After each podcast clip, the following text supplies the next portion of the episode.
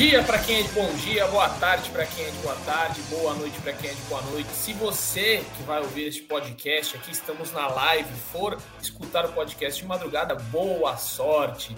Hoje é um podcast aqui da alegria tricolor, tricolor aliviado, muito aliviado. Você que esteve aqui com a gente ontem, porque ontem à noite, logo depois do jogo, a gente fez uma live foi mais curtinho, 30 minutos. A gente falou muito do jogo, da parte tática. Hoje a gente não vai focar muito nessa parte. Se você quiser, volta um episódio aí, você vai conseguir é, acompanhar bastante sobre as análises do jogo. Hoje a gente vai jogar um pouquinho para frente aqui essa discussão. Vamos falar já do segundo jogo contra o Palmeiras, o que esperar, falar de todas as lesões, trazer aí é, todo o noticiário. Daqui a pouquinho vai ter aqui ao vivo na live, muito possivelmente, a atualização de Alan Franco e quem sabe também de Luciano, de Caleri. A gente vai trazer ao vivo aqui em instantes, já vai sair essas informações aí do tricolor, beleza, galera? Então aqui, ó, vocês podem ver aqui ó, do meu lado da tela, Caio Domingues, o homem está feliz, radiante, não só pelo tricolor, mas porque amanhã já sai de férias, então o Caião hoje aqui, ó, vai poder falar, vai poder é, inclusive, Caio, ontem você participou sem saber da nossa live, porque a gente colocou o vídeo do Voz da Torcida e teve uma frase ali que eu já vou jogar para você que eu destaquei que foi: não tem, não tem nada ganho. Foi especial, tal, mas não tem nada ganho. Senti você muito pés no chão ontem mesmo com a vitória, Caio. Continua. Assim, tarde, você acordou nessa quinta-feira com os pés no é, chão ou você pés no chão e outra, né? Vai que depois perde, viraliza, então dei aquela segurada. Mas é o seguinte, São Paulo, é, na minha opinião, fez uma ótima partida. É, os, os, primeiros 20 minutos ali, é, o Palmeiras foi melhor que o São Paulo, povoou ali o meio de campo, do Dudu vinha buscar a bola, o São Paulo se atrapalhou um pouco até se situar muito bem ali no jogo. A partir dos 20 minutos para frente, São Paulo foi muito bem e eu até acho que o 1 a 0 foi barato.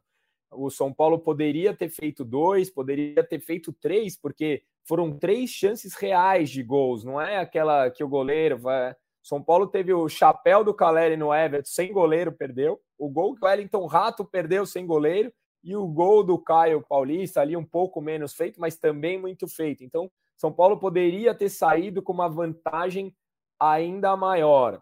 É, o que nos animou, né, para quem estava no Morumbi ali, é, a, atmosfera que foi criada, principalmente depois do gol, assim, o estádio inteiro em pé nos últimos 10 minutos, empurrando o time. Então, o torcedor São Paulino viveu momentos muito especiais.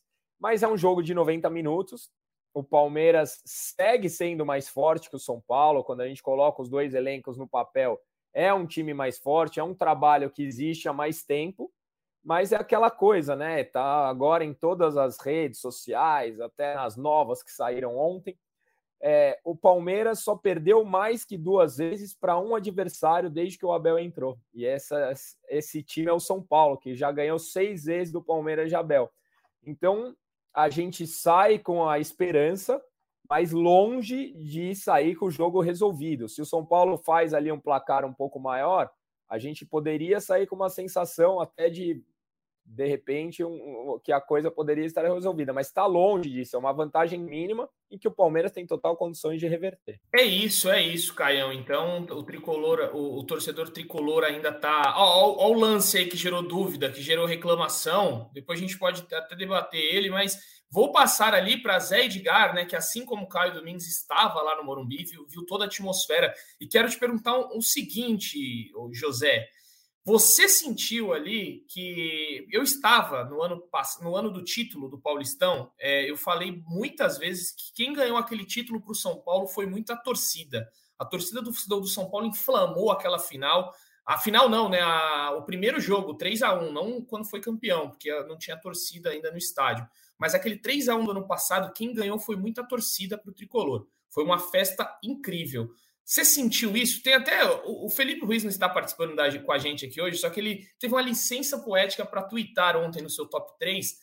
O Morumbi tremeu como poucas vezes aconteceu. Aí eu zoei ele. Eu falei, poucas vezes, Praz? Não brinca com a minha cara. Quantas noites de Morumbi já teve lotado o Morumbi? Não dá para contar, nas, se juntar as mãos, é, os dedos da mão do pé, a gente não consegue contar quantas vezes o Morumbi já tremeu. Mas ontem A torcida fez diferença. José Edgar, seja bem-vindo. Ontem foi uma noite de Copa do Brasil com cara de noite de Libertadores no Morumbi. Olá, Edu. Olá, é Caio. Isso. Olá, o São Paulino e a São Paulina que nos escuta em mais um podcast. Eu acho que o São Paulino pode usar essa frase do Caio de noite de Libertadores e, e, e talvez abolir a noite de Libertadores, porque cada vez mais essas noites ou tardes estão acontecendo no Morumbi, independente da competição. Eu acho que a gente pode transformar a noite e tarde de Libertadores em simplesmente uma noite de São Paulo no Morumbi em jogo grande. E foi assim que a torcida se comportou desde o início. É, até o, a, trazer um bastidor curioso, né? O Henrique Totti, né, setorista do Palmeiras, que estava comigo, né? Fez companhia a minha pessoa lá no, no Morumbi. Logo no início do jogo, não sei se o Caio vai se lembrar, o Dudu, como ele falou, estava fazendo muita diferença no jogo, né? Ele estava deslocado um pouco mais para o meio, atuando é, em, no espaço entre o Gabriel Neves e o Pablo Maia, conseguindo receber a bola, fazendo a diferença, e, e ali foi o grande responsável pelo bom início do Palmeiras. Em um lance ainda no primeiro tempo, quando o Dudu parte para cima, se eu não me engano, do Alan Franco ou do Rafinha, agora não vou me recordar de quem, é, e, e, e, esse defensor de São Paulo consegue um desarme, um desarme muito bem executado. Aliás, foi sobre o Gabriel Neves, na verdade. É, a torcida comemorou como se fosse um gol, inclusive o, o Henrique Totti comemorou, caramba, Tipo, foi a primeira explosão do Morumbi foi justamente num lance em que o Dudu simplesmente foi desarmado ali na zona intermediária, né, do, do setor de meio campo. Então esse era o clima que a torcida de São Paulo entrou, porque sabia que seria fundamental um resultado positivo e quem sabe um resultado até um pouco mais elástico para o São Paulo se fortalecer e, e, né, e ficar firme nessa briga por uma vaga semifinal da Copa do Brasil. Então foi um Morumbi que a gente tem visto muitas vezes nos últimos anos e a torcida de São Paulo é, tem carregado muito o time, né, nas últimas temporadas, tanto nas horas boas, como é, foi esse jogo né, contra o Palmeiras, como foi a vitória contra o Palmeiras que você citou, como nas horas ruins, quando, por exemplo, o São Paulo precisou ganhar do Juventude no Morumbi para é, descartar qualquer possibilidade de rebaixamento no Campeonato Brasileiro de 2021. E naquela noite com o São Paulo muito perto da zona de rebaixamento, também foi uma noite, diríamos, de Libertadores, na verdade, é uma noite que tem se tornado uma noite de Morumbi em jogo grande. E é isso que, e isso foi, não tem a menor dúvida, muito importante para o São Paulo, mas mais do que a torcida, é, para mim, o São Paulo teve um diferencial que foi é, o Dorival Júnior. O Dorival Júnior pelo seguinte fator: primeiro foi é, ele não hesitou em tirar os dois melhores jogadores do time, o Luciano e o Caleri, diante de adversidades físicas e correr o risco de estourá-lo para muito tempo e lançar alguns jogadores que talvez o torcedor ali tenha ficado com o nariz torcido quando viu as entradas, por exemplo, do David, do, do Alisson, né? E ele não hesitou de tirar os seus dois principais jogadores que visivelmente, que fisicamente não estavam bem. Inclusive, a gente fez matéria, né? Publicou uma matéria hoje no GE que mostra principalmente a questão do Caleri, mas também a questão do Luciano, que já vinha treinando né, com dores nos últimos nos dias que antecederam o jogo. Então, o Dorival Júnior ele, ele, ele, ele, mostrou ser aquele treinador que tem, tem peito para fazer esse tipo de mudança em um jogo grande, como era o jogo contra o Palmeiras. E correndo o risco de, por exemplo, com essas alterações, perder o bom momento que o time vinha tendo a partir dos 20 minutos do primeiro tempo, né? Porque o Palmeiras começou melhor, depois o São Paulo começou a controlar o jogo. E mesmo com essas mudanças, as, as, apostas do Dorival, como o Alisson atuando ali um pouco mais na linha do Nestor, né? Não tão avançado como meio atacante como ele é, que deu certo. O David, que botou fogo no jogo, foi fundamental. Então, a, as apostas do Dorival Júnior né, e esses ajustes que ele fez durante o jogo, como por exemplo, trocar um pouco mais a posição, deixar o Pablo Maia um pouco mais preso para pegar o Dudu, e isso foi muito importante para a equipe de São Paulo melhorar defensivamente controlar mais o Palmeiras. Então, esses ajustes do Dorival foram muito importantes para essa vitória de 1 a 0 e que eu acho que o Caio vai concordar comigo que foi uma vitória que ficou até barata, porque o São Paulo fez, produziu mais futebol para sair com do Morumbi com uma vantagem ainda mais confortável e deixar os 54 mil São Paulinos que estiveram lá no estádio ainda mais satisfeitos, porque foi uma noite de boa exibição, uma noite de jogo grande, uma noite de vitória que pode ser fundamental para colocar o tricolor na semifinal da Copa do Brasil, Edu. E aqui, ó, o Eduardo 3, é, ele fala aqui, já pode colocar na tela aí a, o comentário dele, que é o, o próximo assunto que eu quero jogar para o Caio. Ele fala: vai ter que entrar no jogo de volta com atenção e focado do início ao fim e ter a consciência que os caras vêm para cima nos primeiros 15 a 20 minutos. E aí, Caio, uma pergunta que eu te faço é: o São Paulo já está calejado dessa disputa com o Palmeiras e sofreu muito fortemente, né? Pode ter sido aí um dos dias mais é, tristes para o torcedor São Paulino e quem sabe até humilhante, né? Que você perder de 4 a 0 numa final para um rival é até beira é até o, a ser humilhante, né? Então o São Paulino tem essa, essa rusga ainda e tem muita cautela. Não digo medo, porque o torcedor nunca tem medo, ele tem às vezes só uma pulga atrás da orelha do que pode acontecer quinta-feira. O que o São Paulo de Dorival tem que fazer para não sofrer o que o São Paulo de Rogério Ceni sofreu no ano passado, naquela final que machucou o torcedor São Paulino, Caião? É, eu acho que tem algumas diferenças daquele jogo para o de hoje, mas só o Zé perguntou se eu concordava, concordo, ficou barato. Eu acho que a principal diferença, Edu, por incrível que pareça, é a diferença de gols, porque naquela o São Paulo abriu dois gols de diferença. Então o Palmeiras, para reverter, precisaria de um placar elástico obrigatoriamente. E Chegou a abrir três, né, Caio? Chegou a abrir três. Chegou a abrir três e tomou numa falha do Volpe no final. E, e o Palmeiras precisaria, para ser campeão, de uma vantagem elástica. E o Palmeiras ele tem uma característica, se a gente olhar principalmente nos jogos do Morumbi, é, se eu não me engano, os últimos seis jogos foram três vitórias para cada lado sem contar a passada que foi 2 a 0 as outras deles foram por 1 a 0 Ele é um time que faz um abafa, depois que faz o gol, ele se defende muito bem. Se o São Paulo tivesse aberto um placar elástico, esse movimento de defesa do Palmeiras não aconteceria. Então seria um time que viria muito para cima do São Paulo, com a torcida a favor, e a gente sabe da, de algumas fragilidades que a gente tem no elenco. Então, é, é, é, foi um jogo que foi muito mais complicado. Com uma vantagem mínima que a gente tem agora, eu imagino que se acontecer o pior e o São Paulo tomar um gol, eles também não, vou, não vão se expor tanto com o risco de acontecer o que aconteceu no ano passado. Então, acho que será um jogo muito mais estratégico do que um jogo de loucura de 90 minutos de ataque contra a defesa. Eu acho que esse vai ser um jogo mais de xadrez e acho que por isso a gente vai precisar muito do Dorival. E concordo muito com o Zé. A leitura do Dorival ontem no jogo foi muito boa e é o que nos deixa confiante para o jogo de volta. É, eu acho até o momento né, do rival, no caso, no, no, momento do Palmeiras, não é o mesmo né, daquele do ano passado. O Palmeiras vive aí uma, uma turbulência em, seu, em sua temporada, né? No, no Brasileirão não vence a duas partidas e, e, não, a três, né? Porque perdeu do Bahia, Botafogo, empatou com o Atlético Paranaense, ganhou na Libertadores e agora perde para o São Paulo e vai enfrentar o Flamengo no sábado, um jogo de altíssimo risco, que o Flamengo está embaladíssimo. Então o Palmeiras pode aí vir, talvez no seu pior momento de Abel Ferreira, desde que ele assumiu o comando da equipe é, em, em torneios nacionais, né? Porque ganhou muito bem na Libertadores, passou em primeiro, melhor do grupo, mas em torneios nacionais o São Paulo pode pegar um Palmeiras abalado e não vem jogando tão bem. Ontem Sim. o Rafael não, não, fez uma bela defesa nenhuma, pelo que eu me lembre. Exatamente, Edu. É essa daí, do chute agora, porque ele pegou nele e o juiz é, não deu é. escanteio. É. Foi Exatamente. a única. E teve, uma, e teve um outro lance ali que a gente pode chamar a atenção do Palmeiras, que foi uma bola que o Hendrick acertou no ângulo, é. mas que a jogada já estava parada ali, né? Mas é, sobre esse momento do Palmeiras, que eu acho que também colabora até e, e, eu acho justo o torcedor até estar mais confiante pelo que São Paulo apresentou. O, esse Palmeiras da Abel Ferreira, agora eu não vou me recordar o corte principal, o corte exato, mas era um pouco mais de 100 jogos, esse time tinha nove derrotas, se não me engano, era uma coisa é, muito fora da curva dentro do, do, do, que a gente vê de normalidade no futebol brasileiro.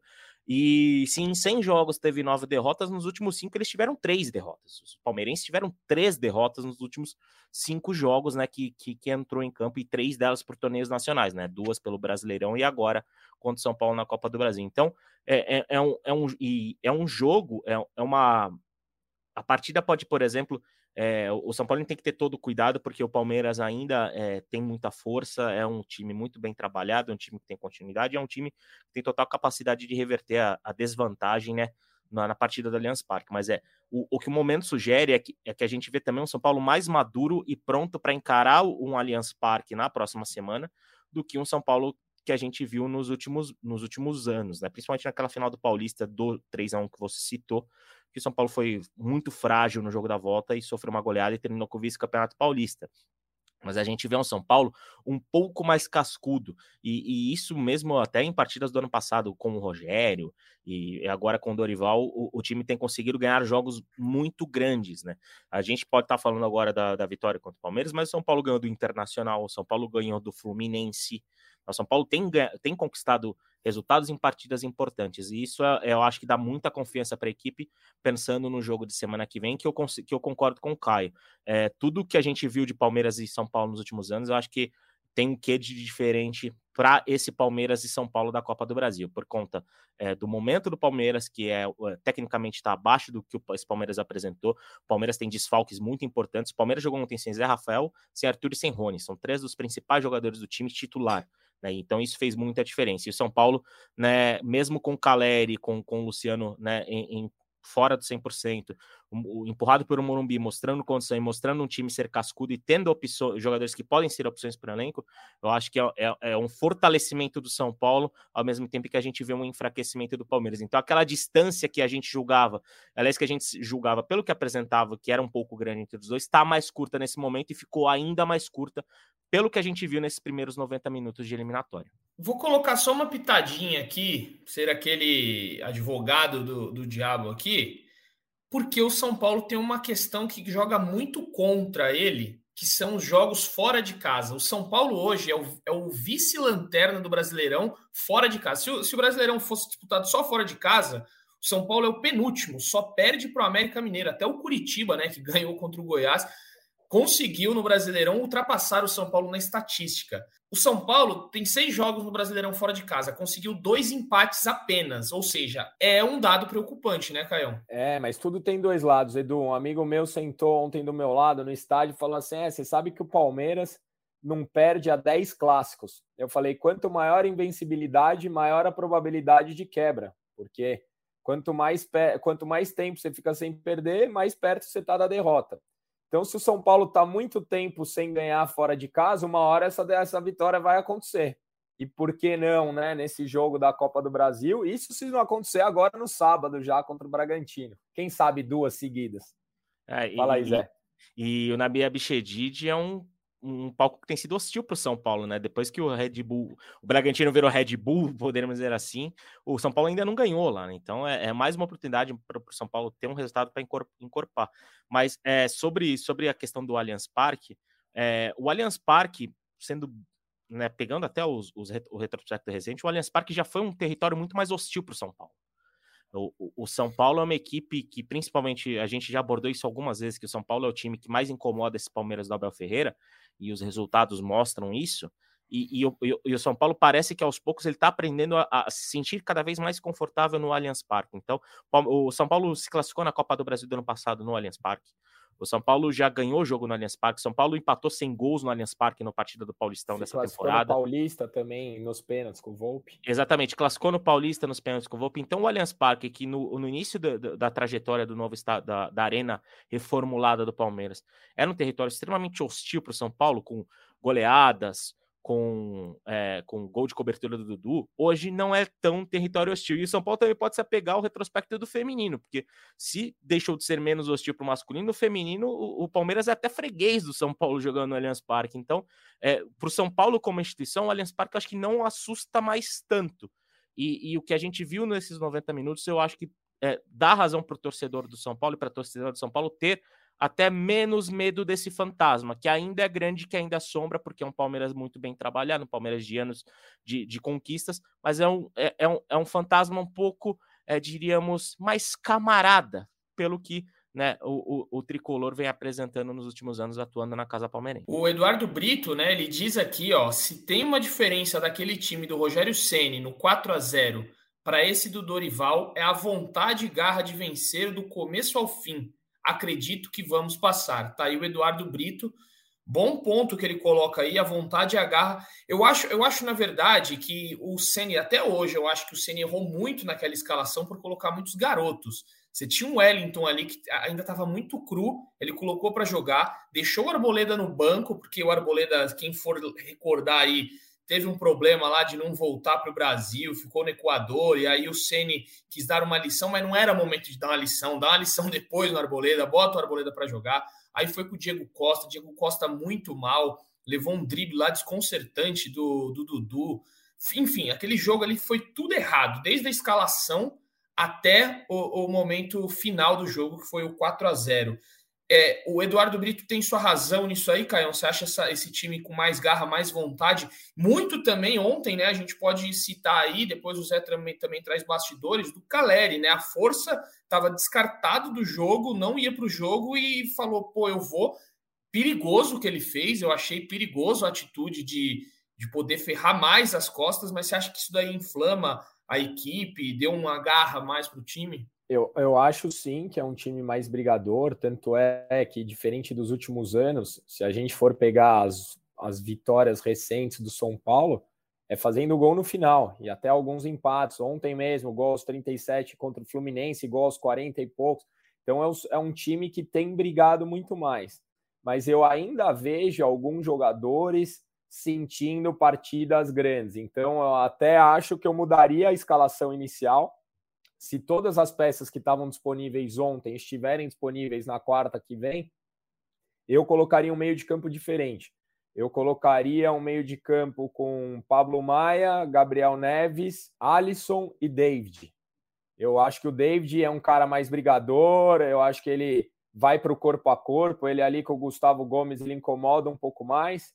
Se um dos dois do ataque não puderem jogar, eu deslocaria o David para frente, colocaria o, o, o, Rato ali no meio. Acho que o Nestor, por exemplo, apesar de eu gostar do futebol do Nestor, é um, é um jogador que sente esse tipo de partida. Então eu, eu, eu colocaria um meio de campo mais experiente para esse jogo. É, é, é uma boa, uma boa tática, né? A gente tem que ver os lesionados. José, você ia falar alguma coisa? Diga aí. Desculpa te. Não, não, não, não. Manda bala, manda bala. Não, não, eu ia falar só que a gente vai ter que ver aí os lesionados, né? Como eu, eu, trouxe aqui, a gente daqui a pouco já vai trazer. Acredito que até o fim da live, você, torcedor que está aqui, vai receber em primeira mão, vai ser ao vivo aqui, é, a situação de todos os jogadores que saíram ontem, no caso o Luciano, é, Caleri. O Caleri já deu uma esperança aí, que hoje ele apareceu em foto, né? O São Paulo tweetou uma foto aí do Caleri em campo, então já deu uma um otimismo aí de que ele possa estar 100%. Não acredito que ele vai jogar domingo contra o Bragantino, deve ser poupado. A gente não sabe mais nada também, né? O, às vezes ele pode aparecer, enfim. Não vamos, não vamos falar antes aqui, mas vamos, vamos esperar. A gente traz a notícia. Mas tem esses lesionados aí, Zé. Vamos supor, uma suposição aqui, que Caleri, Luciano e Alan Franco não possam jogar. São baixas muito importantes, né? O negócio vai complicar fundamentais, né? Como o Dorival Júnior abordou na coletiva, o São Paulo tá precisando ser benzido, né? Porque. Essa é, aspa foi demais. Coisa mas, do benzimento. É, exatamente, mas convenhamos, não é nem reza braba ajuda em questões de trabalho. trabalho. A gente já falou algumas vezes sobre a situação do DM de São Paulo. O DM de São Paulo está modificando, está modificado, né? Profissionais saíram, profissionais entraram, mas a, a gente sabe que é um processo, né? Até chegar à excelência, e o próprio rival de ontem é uma excelência nesse sentido, né, com o centro de, de científico, com, com, comandado lá pelo Daniel Gonçalves. E em relação a esses três, né, são, são, são três, são a gente pode ter duas abordagens.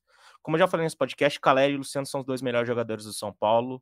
Inclusive, eu abordei o Dorival Júnior na entrevista coletiva sobre se esse, esse tinha sido o melhor recado que a equipe tinha dado, porque os dois é, melhores jogadores do time, os dois jogadores que mais participaram de gols né, do, do São Paulo na temporada, é, simplesmente saíram no intervalo de um jogo de mata-mata contra o Palmeiras pela Copa do Brasil e o São Paulo respondeu muito bem. O São Paulo até jogou melhor no segundo tempo, construiu a vitória, conseguiu a vitória sem os seus dois principais jogadores.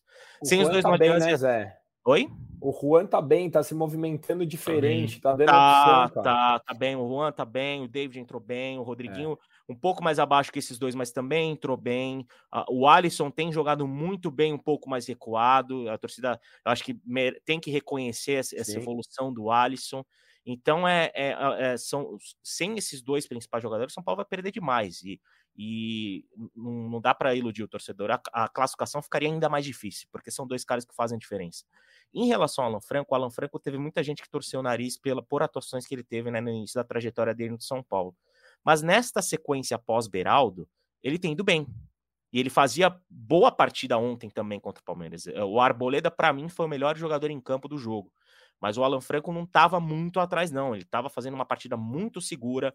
Inclusive, teve um lance que empolgou a torcida, que ele, ele antecipou o Dudu, estava armando um contra-ataque. Né? Então era algo que, que né, o torcedor que o, que o torcedor estava começando a reconhecer essa evolução do Alan Franco. E essa lesão vem justamente no pior momento possível, porque além dessa evolução do argentino, São Paulo está sem opção para zaga. E, e, e, se o Alan Franco não puder jogar na próxima, na próxima partida de quinta-feira, São Paulo vai ter três zagueiros disponíveis: o Arboleda, o Diego Costa e o Matheus Belém, que ainda é considerado muito imaturo para, inclusive, estar tá no banco de reservas numa partida como essa, porque se acontece alguma coisa com o Arboleda ou com o Diego Costa, o São Paulo né, se, é, ficaria muito, muito, muito, numa situação muito complicada. E, então são três nomes que preocupam, um, dois pelo, pelo que representam tecnicamente para o elenco, o terceiro, que é o Alan Franco, pelo momento de, de acúmulo de lesões.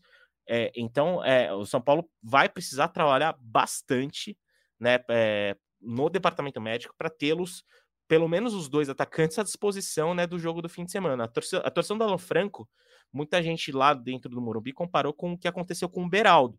Óbvio que não dá para ter ainda o diagnóstico completo, né? Porque o Beraldo já fez exame, já foi, né? Teve a, a questão da, do problema ligamentar. O Alan Franco é, é, teve uma lesão parecida da forma como o Beraldo teve, que é uma lesão clássica que quem acompanha o podcast pode falar que é aquela lesão clássica de jogador de basquete, que quando o cara sobe para pegar um rebote, na hora que desce, pisa no pé de um, de, um, de, um, de um colega ou de um adversário e torce. Foi isso que aconteceu com o Beraldo e foi isso que aconteceu com o Alan Franco. Nós dois subiram para disputar é, pelo alto, na hora que aterrizaram, pisaram no pé de um colega e viraram o pé e, e machucaram o tornozelo. Então, é, são três baixas que seriam muito importantes, dois por, por questão técnica e um por um momento. Mas se, aliás, inclusive, o Edu, se você já quiser, a gente já pode dar uma atualizada sobre essa questão de DM.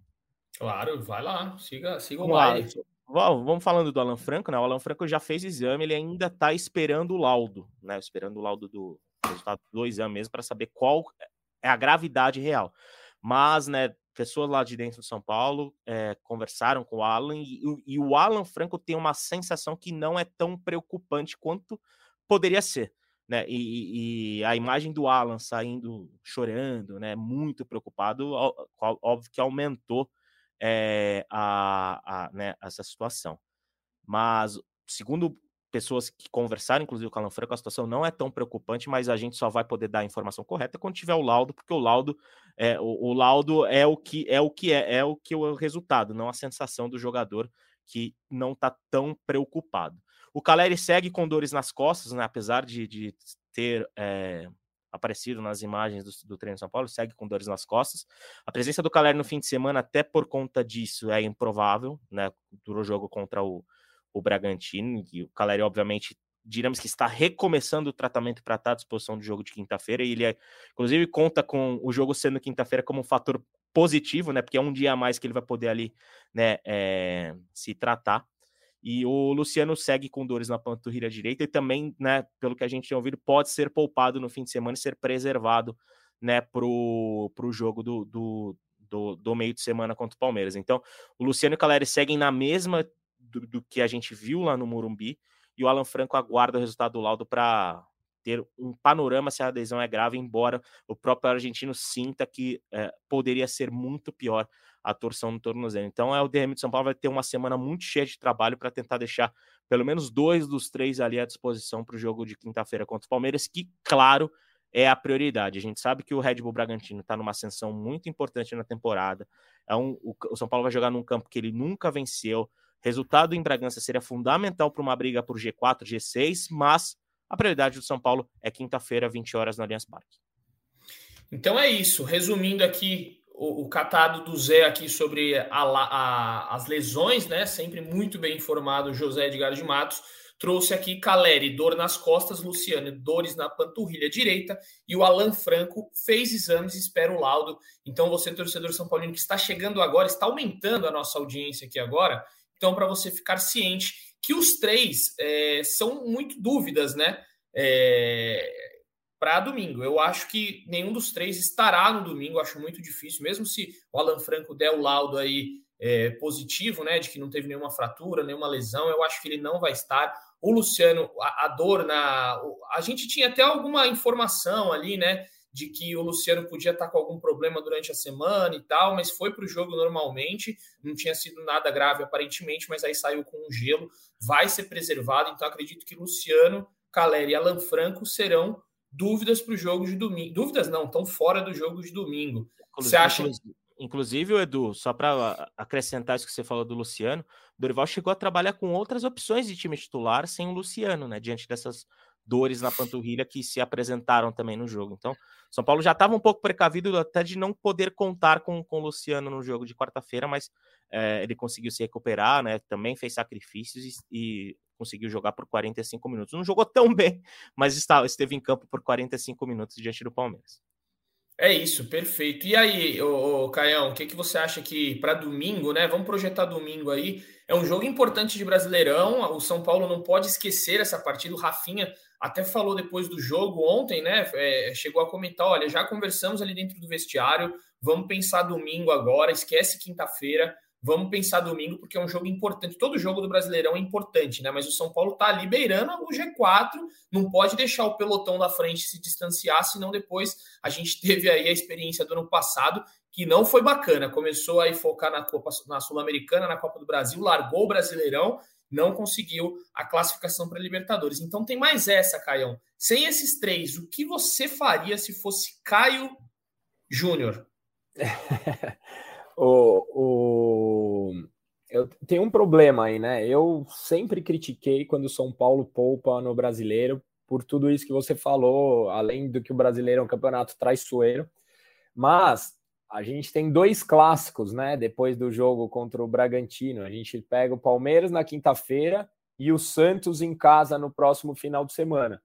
E devido a tudo que está acontecendo, a gente estava com a possibilidade de ter 12 desfalques no jogo contra o Palmeiras. Não dá para a gente entrar com força máxima. Acho que pela primeira vez no ano eu vou falar que o São Paulo vai ter que olhar sempre o departamento de fisiologia, de fisioterapia e ver quem tem melhores condições. A gente tem um problema gravíssimo na zaga, como a gente falou, que a gente não tem praticamente zagueiro à disposição. Então, não, não tem muito como fugir. O Rafinha, por exemplo, eu não colocaria nessa partida, porque o Rafinha, que também vem numa crescente muito boa, o gol do Fluminense, a gente não lembra, mas a, o facão foi dele, ele fez uma boa partida, então o Rafinha vem numa crescente. O Caio Paulista, a gente não sabe, né? Porque o Wellington diziam que podia ser relacionado, mas tem sido a válvula de escape do São Paulo, e o São Paulo muito provavelmente vai precisar dele no contra-ataque no Allianz porque o Palmeiras deve vir para cima e a, e a única válvula que a gente tem é o Caio Paulista, então também dá, seguraria. É, eu, eu, pela primeira vez na vida, eu acho que o São Paulo vai ter que pensar mais no jogo da, da, do meio da semana do que do brasileiro.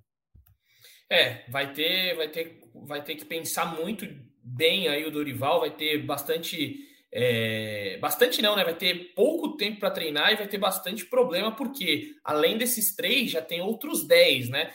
Que podem se tornar oito com mais três, onze. Podem se tornar onze problemas. Por quê? O Wellington, acredito que vá para esse jogo, vá ser relacionado, e tem Alexandre Pato. Ontem, Dorival Júnior colocou aí é, para todo mundo ouvir que Alexandre Pato deve reestrear contra o Bragantino. E aí, Caião, já vou jogar de novo a pergunta para você. Colocaria já o Pato de titular nesse jogo? Calma, vamos ter calma com o Alexandre Pato. É, você sabe que eu não sou muito supersticioso, né? Mas o Pato, em todas as estreias na carreira, marcou gol. Então, é Olha lá, ele tá acabando com a nossa matéria de amanhã. Deu ah, spoiler. É, cara, dando spoiler aqui, não, pô. Mas leiam a matéria de amanhã. Leiam a matéria de amanhã. Quais foram todas as estreias do Pato e vão relembrar esses golaços que ele fez. Só tem um clube que ele nunca fez gol em estreia. Quem? Quem? Já pode saber, né? Saber amanhã? São Paulo, né? É o ah, único é? clube que ele. O único clube que ele não fez gol em estreia foi o São Paulo Futebol Clube. E você vai ver amanhã, então, nesta matéria no GF. Fiquem ligados aí, porque é bacana essa história. E a superstição, superstição claro. de Caio, só que aí tem a superstição inversa, que ele não fez gol nas duas estreias pelo São Paulo. É, Quem sabe na é. terceira? O raio não cai três vezes no mesmo, no mesmo lugar, Caio. Fica aí a é. superstição para você. É. Mas amanhã você, torcedor, vai entrar na matéria e vai ler aí todas as vezes que ele estreou, vai ter vídeo dos gols, enfim. Fiquem ligados. E Zé, e aí? que, que você espera de Alexandre Pato?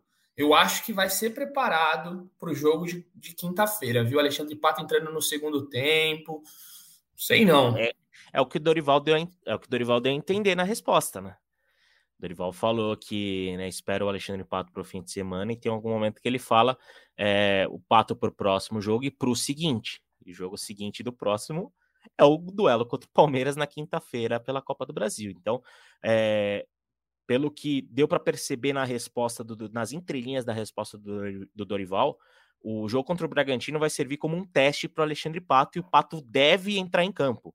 Não sei que tem algum problema, expulsão, e que obrigue a colocar o jogador de outra posição. Se diríamos que na condição normal de temperatura e pressão, Alexandre Pato vai jogar alguns minutos, pelo menos, contra, contra o Bragantino.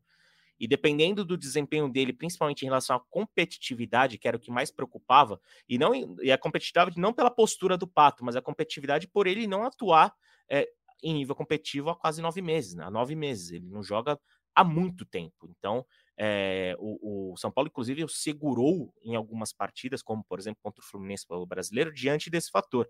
Mas com um jogo tão decisivo e importante pela frente, diante desses desfalques, né, o São Paulo viu-se obrigado a, a, colocar o Alexandre Pato na conta e esse jogo contra o Red Bull Bragantino vai servir como um teste. Se o Pato for bem, e aí eu nem digo fazer gol, mas é, aguentar tranco, é, encarar né, na mesma intensidade, talvez a equipe mais intensa do futebol brasileiro, que é o Red Bull Bragantino, que corre o tempo todo, é uma equipe muito rápida, veloz, principalmente jogando no Nabi Abichedid. Se o Pato passar nesse teste, com certeza, Edu, ele vai estar no banco de reservas e vai ser uma opção para o segundo tempo da partida contra o São Paulo, ou quem sabe ou, contra o Palmeiras, ou quem sabe até ser titular. A gente não sabe. O São Paulo às vezes tem umas loucuras como a que foi feita com o Caleri que a gente não entende.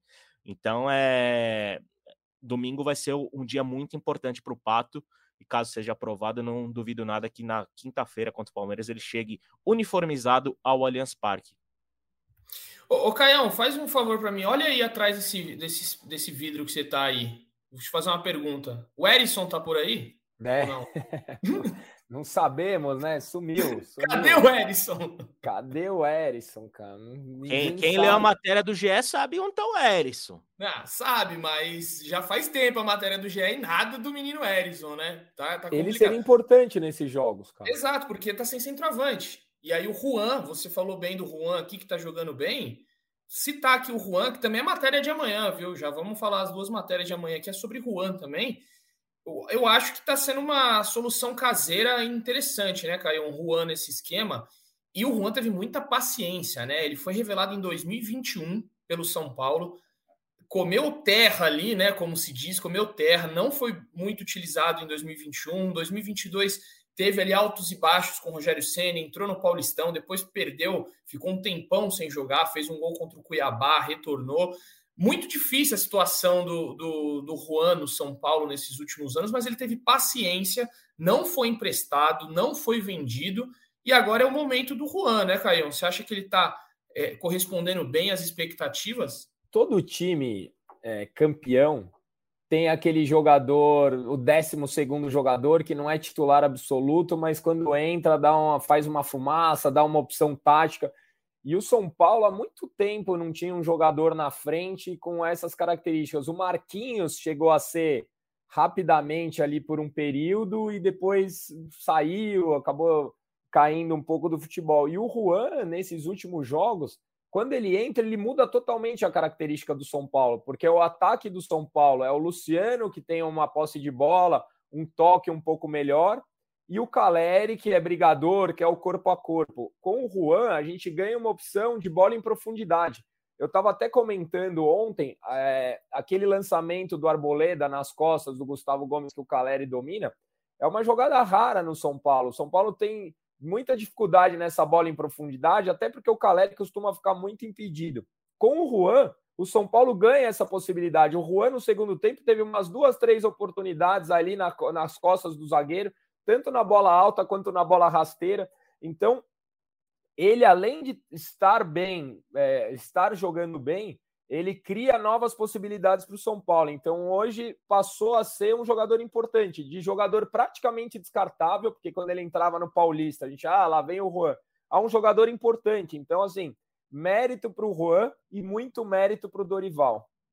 Acho que, até para complementar o que o Caio falou sobre jogadores que estavam praticamente descartados ou que não, não diríamos, não gozavam de grande carinho do torcedor nos jogos do Morumbi, a, a partida de três jogadores ontem simbolizou muito o quanto o Dorival Júnior está conseguindo evoluir individualmente peças do São Paulo e tornar essas peças úteis para o elenco. É Juan, é Alisson e é David. O, o David mudou o jogo quando entrou ontem. É, antes do gol do Rafinha, que começa numa jogada do David, em que ele cruza e o Everton espalma para o meio da área, a bola vai parar no rato e o rato rola e o Rafinha chuta. A, a grande oportunidade do jogo de São Paulo, tirando obviamente a, a, esse lance do Caleri, tinha sido com o rato né, ali na, sem goleiro que o, o Luan salvou em cima da linha. E essa jogada nasceu a partir de um lance em que o Alisson dá um belo drible ali perto da, da, da linha lateral. Se eu não me engano, foi uma caneta. Inclusive, até perguntei para um dos assessores pessoais do Alisson se era uma caneta. Ele também não conseguia identificar na hora. E aí, depois desse lance, a bola chega no David. O David faz a jogada individual, cruza, acha o Juan. Aí o Juan, muito inteligente, consegue brecar e dar para o Rato, para o Rato fazer o gol e não sai o gol. Então, as duas grandes jogadas saíram do pé do David. E a, uma dessas jogadas saiu do pé do Alisson, que o Alisson, o Alisson conseguiu, se eu não me engano, cortar acho que uns dois ou três possibilidades, umas duas ou três possibilidades de contra-ataques do Palmeiras no segundo tempo, e, e, que ele, muito posicionado ali, né, fazendo esse trabalho até um pouco mais equado, foi muito importante nesse sentido. E, e quem que é a terceira que a gente está falando? Uh, o David, o Alisson e o. O Juan. O Juan. O, Juan. o, o Dorival chegou a utilizar até aberto na direita, né, como um ponta.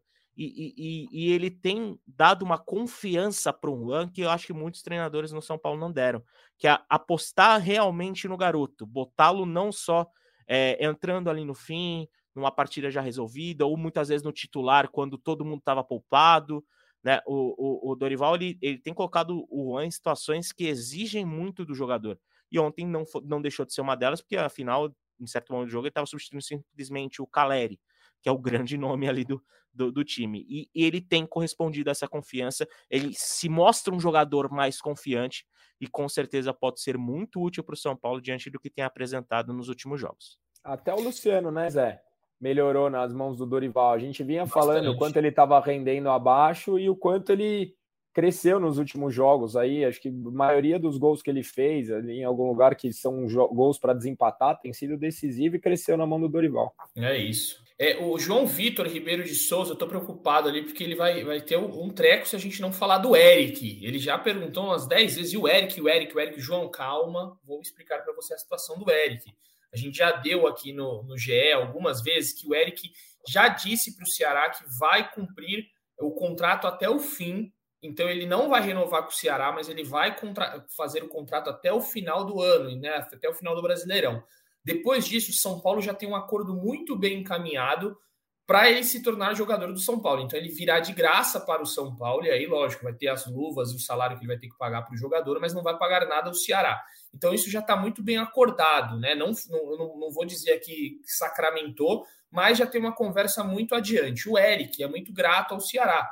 Então ele falou: olha, eu não vou renovar, mas eu vou terminar a Série B. Pelo menos foi palavras dele. Para o São Paulo tirar o Eric do Ceará, é em torno de 30 milhões de reais que o São Paulo precisaria pagar, porque é a multa nacional. Jamais o São Paulo faria isso, porque não está em condições de fazer isso. Contratações, pelo que a gente sabe, por enquanto o São Paulo não tem um nome forte assim que está para vir.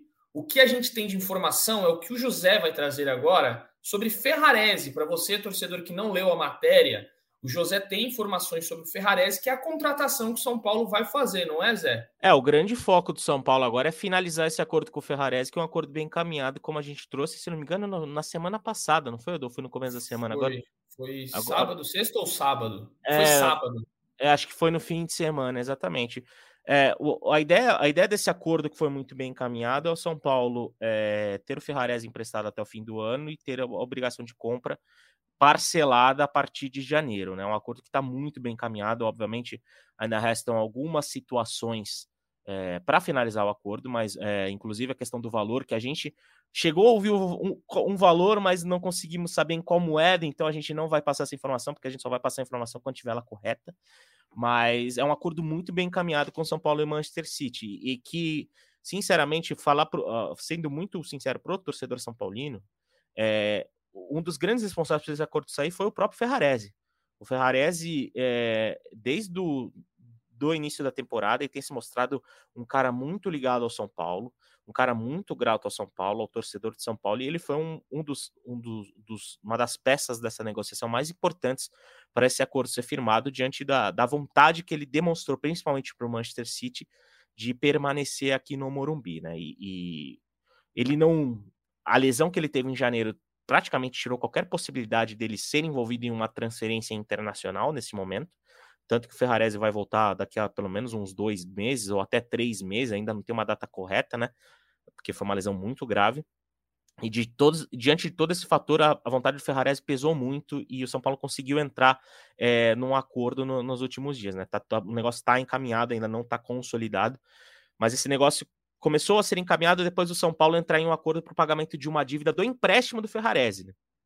O São Paulo entrou nesse acordo, avançou alguns passos e aí, né, tá, tá quase concluída essa negociação que vai manter o Ferrarese no elenco. A gente não pode ainda é, consolidar a negociação, porque ainda faltam alguns fatores, mas como a gente trouxe lá no GEL, eu até coloco qualquer coisa na, nas redes sociais aqui depois, uh, a situação tá bem encaminhada para o Ferrarese permanecer no São Paulo e ele vai ser talvez o grande reforço, né? Porque o Alexandre Pato é o primeiro reforço dessa janela e pode inclusive estrear no fim de semana, num acordo em que o São Paulo é, diríamos, é um acordo de produtividade para o Pato, acho que dá para colocar um pouco nesse, nesse, nesse, sentido.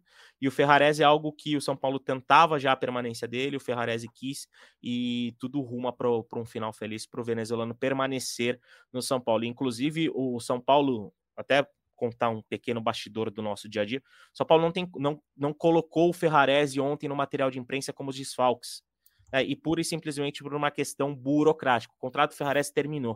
O contrato do Ferrarese de empréstimo terminou no último dia 30. Então o Ferrarese não é mais jogador de São Paulo, embora esteja se tratando no São Paulo, porque a regulamentação da FIFA diz que os jogadores precisam permanecer nos seus clubes emprestados né, enquanto tenham lesão. Então, e Ferrarese... no Morumbi, né? E é isso, e é exatamente isso. Embora o São Paulo não tenha mais colocado o Ferrarese como jogador do clube nesses materiais divulgados para a imprensa, né, nesses boletins de machucados, o Ferrarese ainda se sente um jogador de São Paulo e, e, diante desse acordo caminhado, inclusive esteve no Morumbi, não só no estádio, foi nos vestiários, tirou foto com o Rafinha, é, foi com foi com o elenco e, e, e, se sente um jogador propriamente do elenco de é. São Paulo. Isso e daí é aí... é a prova de que ele já tá, né? Já, já tá sacramentado, não é nem caminhado. Exatamente, um cara legal, meu. Exatamente, é um acordo muito bem encaminhado e que alguns fatores ali ainda separam a conclusão da negociação.